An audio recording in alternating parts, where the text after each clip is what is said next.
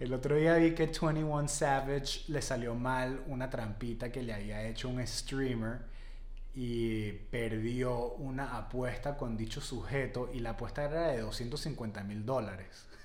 Y yo dije, ¿quién es este bicho que apuesta 250 mil dólares con 21 Savage? Y el panito se llama Arin Ross. Arin Ross, si tienes mi edad, es difícil que sepas quién es, pero Arin Ross es un niño de 23 años de Boca Ratón, Florida. Saludos a Boca Ratón, eh, nos escuchan mucho por allá. Iremos pronto a visitarlos, si Dios quiere. Y Arin Ross nació en Boca Ratón, Florida, hace 23 años y ahorita vive en California y eh, ha acumulado una fortuna de 47 millones de dólares jugando Grand Theft Auto y NBA 2K. Ok. Ok. Obviamente, eh, me torturo yo mismo pensando en todo el tiempo que estuve yo a su edad, probablemente siendo muchísimo mejor que él en FIFA 2006, y me cuestiono en dónde estaba la industria de los videojuegos online en ese momento. Porque yo he podido ser uno de ellos y no solo eso, yo creía en la existencia de un mundo así, de un mundo en donde te pagaran por jugar videojuegos. Y me ponía histérico cuando no tenía respuesta alguna, cuando me preguntaban, ¿qué es más importante?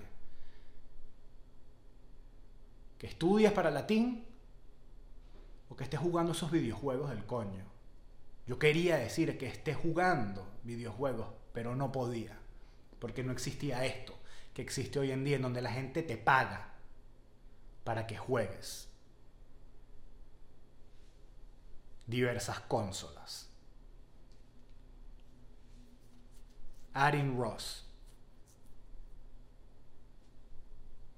Entonces, pues, uno se queja porque nadie ve fútbol, porque nadie ve la televisión, porque nadie va al cine y es porque, claro, toda la juventud, todos los niños están pegados viendo a este pana jugando PlayStation con el hijo de LeBron James y le dan la poca plata que tienen hasta que él acumula esta fortuna y tiene, se da el lujo de apostarle a 21 Savage 250 mil dólares jugando cartas. Bien. Esto es estefandiado.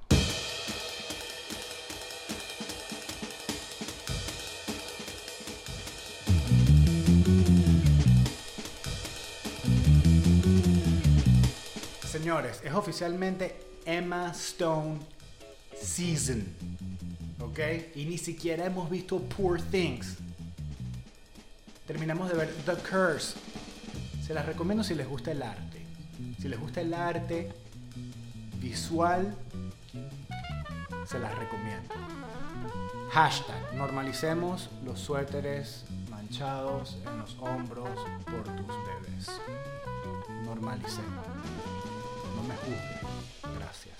Hashtag normalicemos los suéteres llenos de fórmula.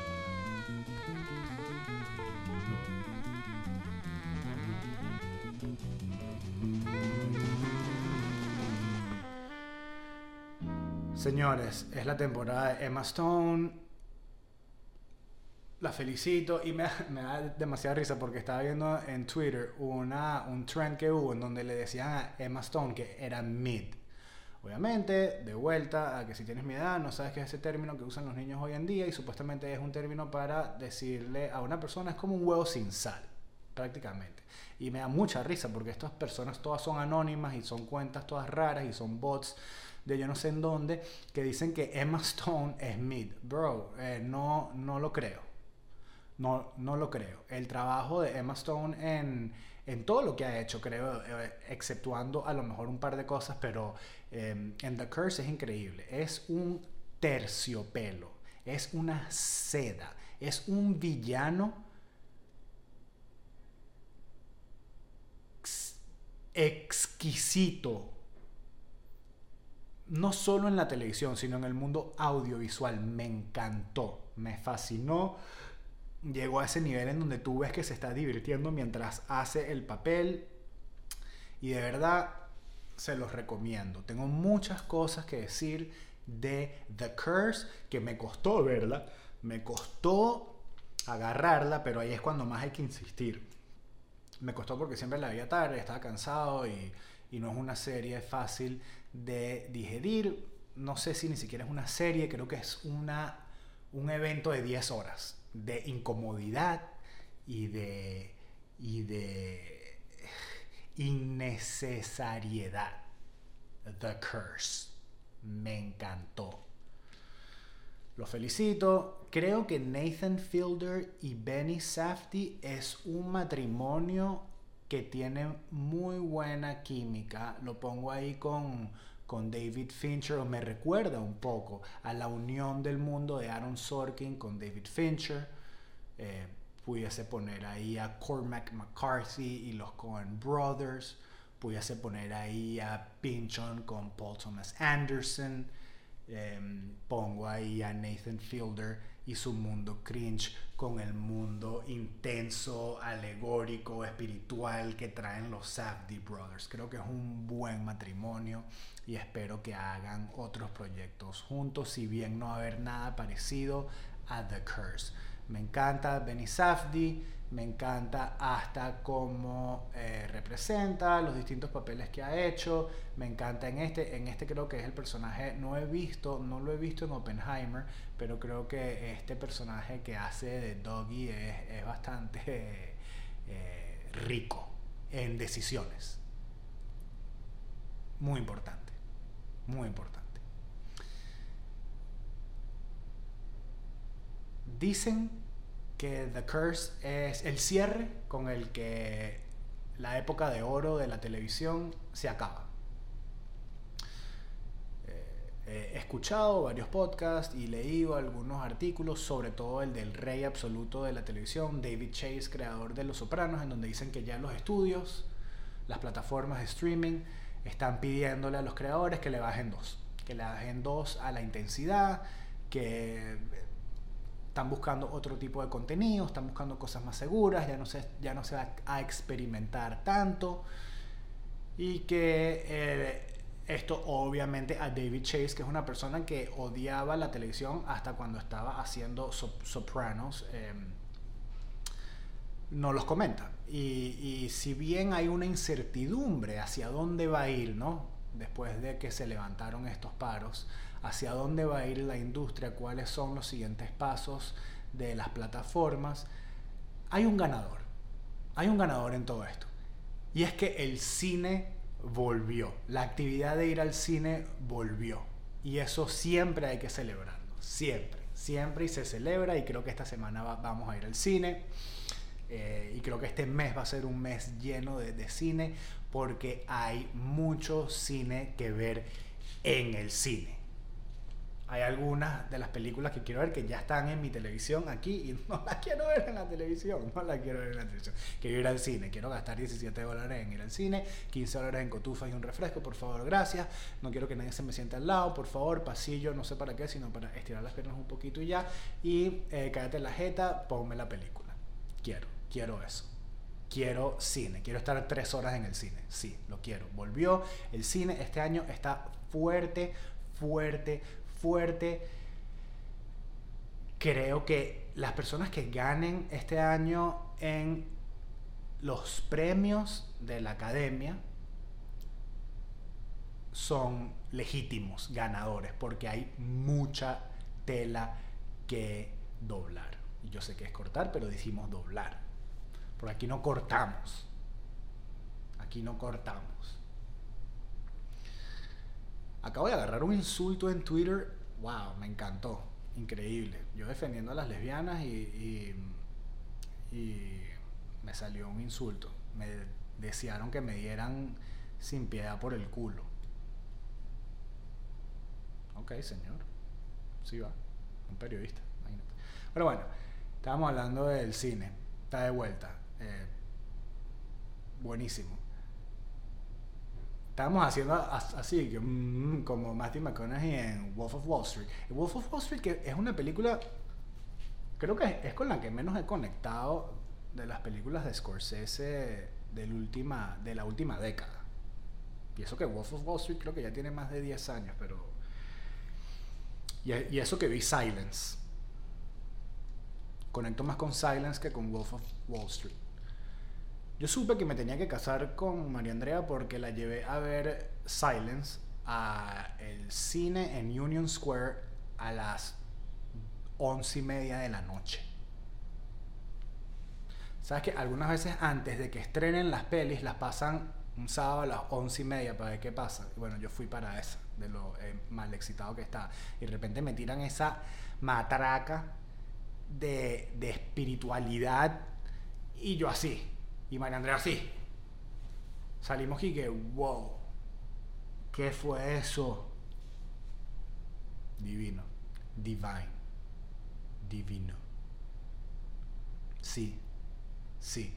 Tiene que haber algo, tiene que haber alguien que cree una papelera, una de esas papeleras que se usan solo para depositar pañales y no es pañalera. Las pañaleras son el stand en donde tienes los pañales, las toallitas, la ropa, la muda, las esticas, la broma y al lado está la papelera para depositar pañales que tú después de que se llena las sacas. Tiene que haber alguien, un Elon Musk, un, un sujeto, genio, que cree una que al momento en que el padre la cambia, ¿ok? Y la abre, no se muera no se muera intoxicado del olor a bosta que producen sus hijos. ¿Ok? Porque ya voy por la segunda marca. Tenía una en Greenpoint, ahorita tengo otra. Y cada vez que la voy a cambiar eh, me da un preinfarto. Y no es justo. Es un olor indescriptible. O sea, al lado de un camión Fospuca es un, un perfume de mujer elegante. Un camión Fospuca, al lado de lo que produce este olor. Estos pañales, yo siento que se convierten, se unen, se juntan, ¿ok? Se forma un conglomerado y sale tipo una mezcla entre un gremlin y un flover, hecho solo de este olor. Y se trepa por la papelera y sale y, los niños son inmunes a eso, solo llega al papá. Y mientras yo duermo, esto se encarama encima mío y me cubre y me asfixia y me trata de matar. Tiene que haber una opción, porque no tiene sentido que tapes el olor siempre solo para tratar de aniquilar a la persona que abra eso, que no va a ser un niño, porque además es pesadísimo, es pesadísimo, claro, porque esta bosta, ¿ok? Este excremento se unifica y, crea un transformer, ¿ok? ¿Tú alguna vez has visto a un pupú con abdominales que te quiere acuchillar tu nariz? Se te mete y no sale más, eso fue lo que ella dijo. ¿Ah? No puede ser. ¿Cuál es el punto? Impregna después el apartamento y nadie más lo huele, solo yo, solo yo. Y no quiero que suceda más, no quiero, no lo quiero hacer.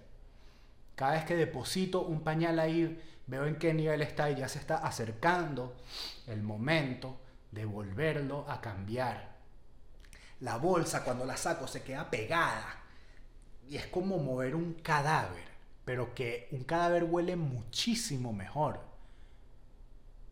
que lo que huele esta mezcla de compost con pañales.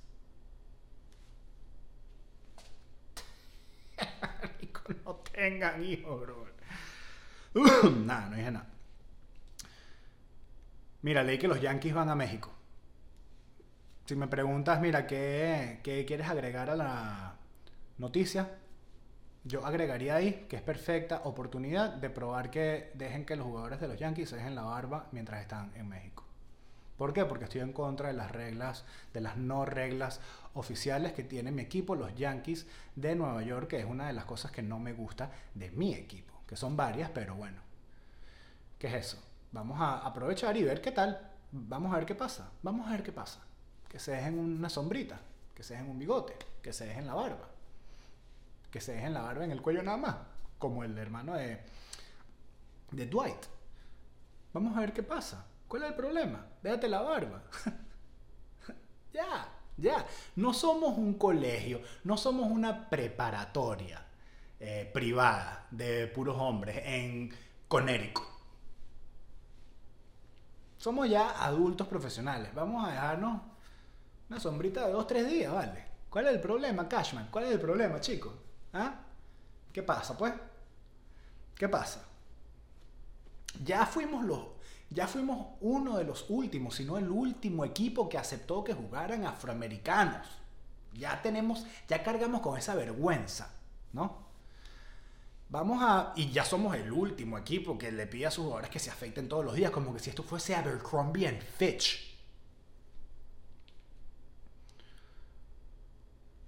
Vamos a dejar que los adultos jugadores de los Yankees, eh, bueno, se dejen la barbita. A ver qué pasa. A lo mejor jugamos mejor. A lo mejor nos clasificamos a playoffs. ¿Quién sabe?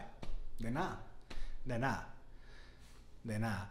Hablando de tradiciones estúpidas, los comentarios de Rory McIlroy acerca del Leaf Golf, que es la liga esta paralela eh, fundada por el patrocinada por el fondo saudita, envejecieron bastante mal. Y Rory McIlroy es como es, el portavoz perfecto del PGA, ¿no? Rory es el que tiene es, el que chequea todas las cajas, ¿no? es bueno en los deportes, es, es ese amigo tuyo que era bueno en los deportes, era bueno en los estudios, era era, a los profesores le encantaba, era pana, tu mamá quería que, ¿sabes?, fuera tu amigo, tu mamá se preguntaba por qué no tuvo un hijo así, y ese es Rory McIlroy. A todos nos cae bien Rory, pero Rory fue bastante duro con sus compañeros que, que tomaron la decisión de irse a jugar para Leaf Golf y poder em, vivir una vida mejor y darle a sus familias y seres queridos em, más oportunidades. Y él aceptó hace poco que, a lo mejor se fue de jeta un pelín y, y Rory es como un niño cumbres. Era como un, un, niño cumbres. Y sus comentarios envejecieron tan mal como la mayoría de los niños cumbres han envejecido. Pero sí, ahí está, en Pebble Beach. Está jugando golf con un jury. Imagínate. las contradicciones de la vida. Ay, Dios mío. Eh, una de, los, de las cosas que tiene en contra la Liga Leaf es que está, bueno, está fundada por los árabes y, obviamente hay un tema de derechos humanos ahí en donde eh, la gente que defiende al PGA dice, marico, los árabes odian a los gays. Claro, por eso es que hay tantos gays en el PGA. Por eso es que el PGA es un arco iris. Sure. Ok. Este es el estefandeado de hoy. Este es el estefandeado de hoy. Si tienes un amigo que es papá, si tienes un amigo que quiere ser papá, si tienes un amigo que es papá y no lo sabe, recomiéndale el podcast de Estefan Diao. Nos puede encontrar en YouTube, nos puede encontrar en Spotify y nos puede encontrar en Apple Podcasts.